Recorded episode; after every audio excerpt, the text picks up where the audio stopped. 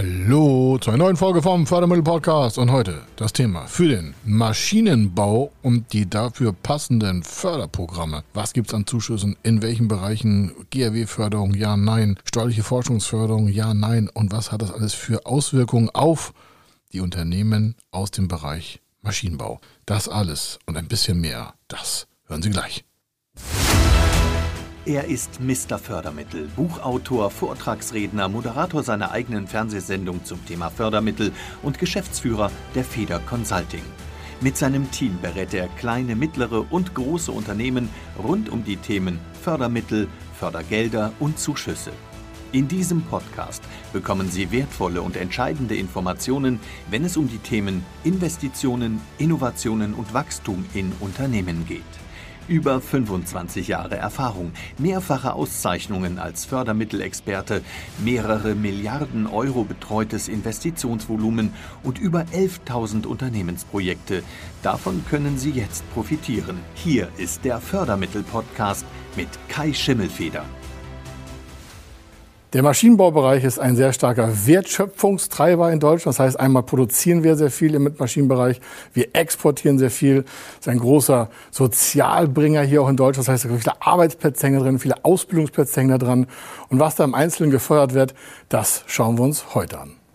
In der Maschinenbaubranche wird natürlich das Thema Gebäude immer wichtig. Warum? Da stehen ja Maschinen drin. Um Maschinen zu bauen, braucht es meistens Gebäude.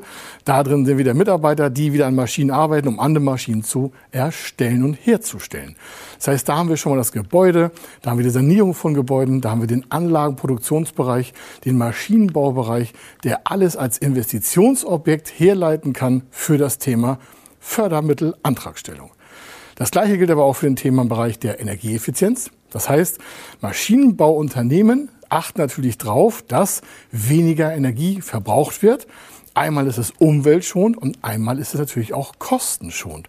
Denn warum sollte Energie einfach in die Luft quasi verpuffen, die man gar nicht nutzt oder die zu viel ausströmt, wenn man vorher nicht energieeffiziente Abläufe optimiert? Das heißt, die Optimierung von Produktionswärme, von Wasserverbrauchen, von Stromverbrauchen, all diese Positionen sind Förderthema. Einmal in der Optimierung, aber auch in der Neuinvestition von innovativen, neu gestalteten anderen Produktionsanlagen, die wiederum die anderen neuen Maschinenbauteile erstellen. Das heißt, die Herstellung von Maschinen und auch von Anlagenteilen kann mit energieeffizienten Maschinen über Förderprogramme kostengünstiger hergestellt werden. Natürlich auch das Thema Nachfolgeregelung in dem Bereich der Maschinenbauer immer auf dem Tisch. Warum? Seit Jahrzehnten wächst die Branche und dementsprechend strömen natürlich auch Familienbetriebe mit ihren zweiten, dritten Generationen in dem Bereich voran. Und jetzt ist die Frage, wer übernimmt das Unternehmen? Wer führt es weiter? Wird es gekauft? Ja? Gibt es vielleicht auch Merger, also einen Zusammenschluss von verschiedenen Maschinenbauunternehmen, um vielleicht Kostenoptimierung vorzunehmen, um auch vielleicht logistische Wege zu verkürzen. Warum? Was nützen zwei verschiedene Standorte von Maschinenbauern, wo immer was hin und her gefahren werden muss? Vielleicht kann man das dann auf einer Standortfläche zusammenführen, spart damit auch CO2. Warum? LKWs müssen wir nicht von A nach B fahren, sondern auf einer Produktionsfläche wird das alles hergestellt. Nächstes Thema ist natürlich Innovation im Maschinenbau. Warum? Die Maschinenbauer sind natürlich sehr erfindige Menschen. Das heißt, die suchen immer nach dem Schritt zum Morgen, immer nach neuen Möglichkeiten, um auch deren Kunden wieder auf den neuesten Stand der Technik zu bringen. Und für all diese Themen und noch für viel mehr gibt es verschiedene Förderprogramme. Und die schauen wir mal im Detail an, damit Sie auch einwerten können, was da eigentlich für Unternehmen aus dem Bereich Maschinenbau sinnvoll und nutzbar ist. Das erste Projekt, was wir da mal vorstellen wollen hier, ist das Thema einer Investition, einer Innovation. Wir sagen Innovation und Investition, was hat das zusammen zu tun? Wenn man innoviert, muss man erstmal investieren. Warum? Zuschüsse gibt es immer bei Nachweis von Kosten. Das heißt, wenn vorne nicht investiert wird und vorher nicht Fördermittelanträge geschrieben werden, gibt es hinten oder in der Mitte auch keinen Zuschuss. Viele Unternehmen, auch aus dem Bereich der Maschinenbautechnik, verpassen die Förderzuschüsse, weil vorne nicht rechtzeitig der Antrag gestellt wurde. Und ein Bereich der Innovationsforschung ist das Thema steuerliche Forschungsförderung. Es klingt jetzt sehr nach Forschung, aber hier ist das Thema so aufgebaut, dass auch die normale Entwicklung in der Maschinenbaubranche über steuerliche Vorteile gefördert wird. Das heißt, es wird vorne auch eine Anlage gestellt, das heißt also einen Antrag gestellt zur Anlage von den Maschinenbaueinheiten. Und wenn dort was innoviert werden soll, dann muss halt dieser vorherige Antrag aktiviert werden. Dann wird das vorher genehmigt. Dann wird das Unternehmen die Investition, in diesem Fall die Personalkosten, vorantreiben mit den eigenen Mitarbeitern. Dann wird die Innovation fertiggestellt und dann wird zwischendurch der Zuschuss abgerechnet. Aber das ist ja entscheidend. Warum? Dann fließt nicht zwischendurch der Zuschuss auf die Menge des Kontos ein, sondern wenn das fertig ist, wird ein steuerlicher Vorteil an das Unternehmen abgezogen. Das heißt, die Steuerlast von dem Maschinenbauunternehmen wird im nächsten Jahr verkürzt. Das ist das Thema steuerliche Forschungsförderung. Auf der anderen Seite gibt es auch Innovationsförderprogramme, die zwischendurch, zwischendurch der Anlagenerstellung, also der quasi der Innovationserstellung für den Anlagenbereich, die Zuschüsse aufs Konto des Unternehmens einzahlen. Da gibt es verschiedene Spielvarianten und es kommt immer auch das Unternehmen darauf an, was es gerade wirtschaftlich auch nutzbar für das Unternehmen darstellt. Ein anderer Bereich ist die Regionalförderung. Warum? Die wenigsten Maschinenbauer sitzen irgendwie mitten in der City von einer Großstadt sitzen meistens im Randbereich, in Industriegebieten. Und viele dieser Gebiete sind sogenannte Regionalfördergebiete. Die gibt es in verschiedenen Bereichen in Deutschland. Und das dient dazu, dass dort an diesen bestimmten Regionen bestimmte spezielle Zuschüsse für die Investition, zum Beispiel für ein neues Gebäude, für neue Maschinen, für die Produktion von anderen Maschinenbauteilen, für ganze Verfahrenstechniken dort ein Zuschuss nutzbar gemacht wird. Warum? Stell dir vor, da wird ein Gebäude investiert von 4 Millionen Euro und der Zuschuss in diesem Regionalfördergebiet wäre vielleicht rund 20 Prozent. Da würde das Unternehmen aus der Maschinenbaubranche hier vielleicht einen Zuschuss in rund von 800.000 Euro bekommen. Das sind 20 Prozent von den 4 Millionen für das Gebäude. Dann kämen noch andere Zuschüsse dazu, für die Maschinen, fürs Interieur, fürs Umziehen vielleicht. Aber da merken Sie schon, okay, das soll natürlich auch eine Steuerungsfunktion sein. Warum?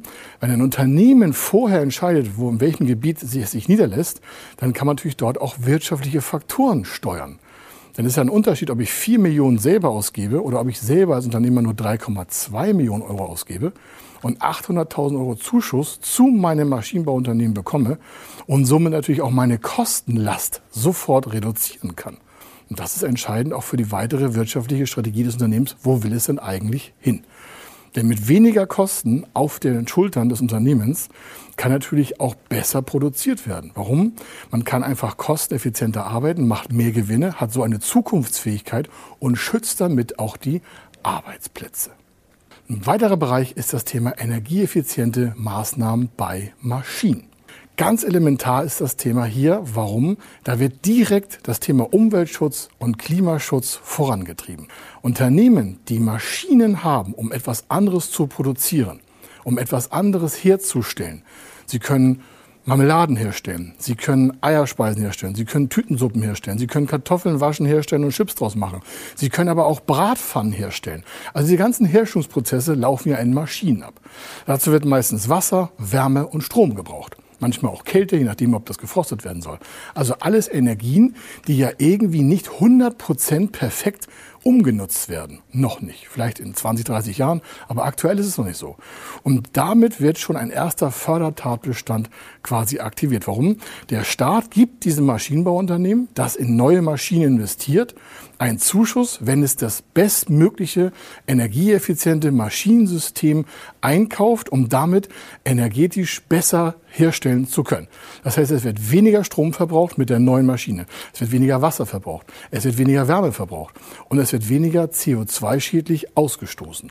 Und diese ganzen Vorteile, die sich da für die Umwelt ergeben, kann man rückrechnen in Zuschussmengen und das wiederum wird dann auf den Kaufpreis der Maschine quasi abgerechnet und so wird die Maschine quasi günstiger, weil der Zuschuss durch die ganzen Vorteile, die der Unternehmer da quasi einwerten kann, nutzen kann. Das heißt, statt einer Maschine von 4 Millionen Euro kostet vielleicht auch so eine Maschine nur, in Anführungsstrichen, 3 Millionen, weil der Zuschuss 25 Prozent auf das Gesamtvolumen darstellt. Ein anderer Faktor ist natürlich das Thema, wir wollen weiter wachsen als Maschinenbauer. Das heißt, vielleicht an anderen Standorten Mitbewerber aufkaufen. Warum? Es kann ja sein, dass die Lieferketten sich dann besser abbilden, dass, wie ich schon eingangs sagte, Standortverlagerungen nicht nötig werden, weil man vielleicht an einem Standort was zusammenschließen kann.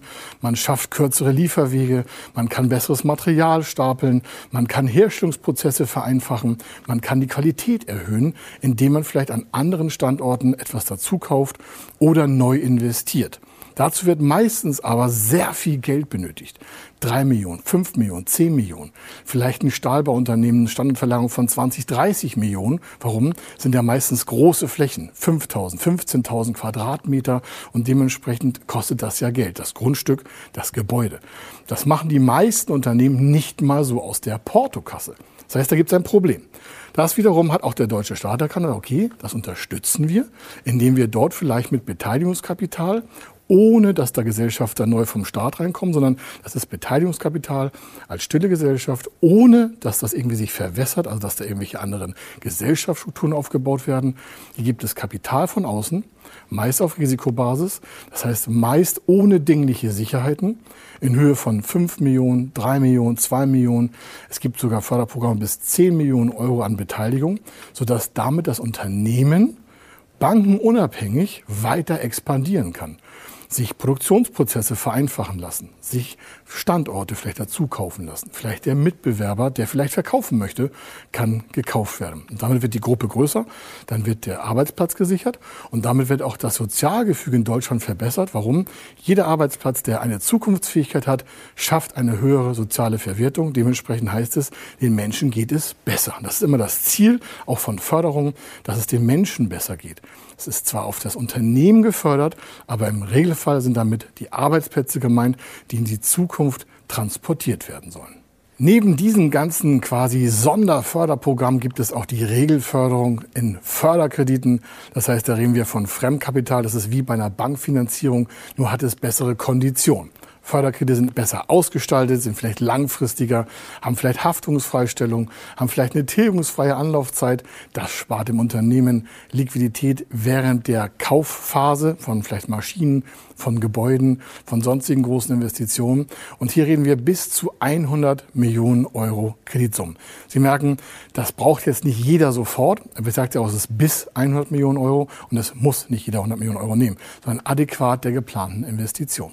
Ganz groß hier jetzt zum Abschluss auch das Thema Sanierung von Gebäuden. Auch zum Thema energieeffiziente Gebäudestruktur gibt es Zuschüsse bis 50 Prozent auf die Sanierungskosten von alten Gebäuden. Warum? Alte Gebäude sind einfach mal meistens energetisch nicht up to date, deswegen sind es auch alte Gebäude. Und damit das besser wird, müssen nicht immer neue Gebäude gebaut werden, sondern die alten müssen auch energetisch abgedatet werden. Und dafür gibt es dementsprechend auch die richtigen Zuschüsse. Entscheidend ist, dass das nur eine Auswahl war. Für den Maschinenbaubereich gibt es noch weitere hunderte Förderprogramme in verschiedensten Investitionsbereichen. Und wenn Sie wissen wollen, was damit alles getan werden kann, wenn Sie wissen wollen, welche Details es dazu gibt, dann gehen Sie einfach auf www.fördermittel-magazin.de. Da sind noch die Details der Förderprogramme von hier genannt. Da können Sie noch mal eintauchen in vielleicht Ihre mögliche förderfähige Zukunft.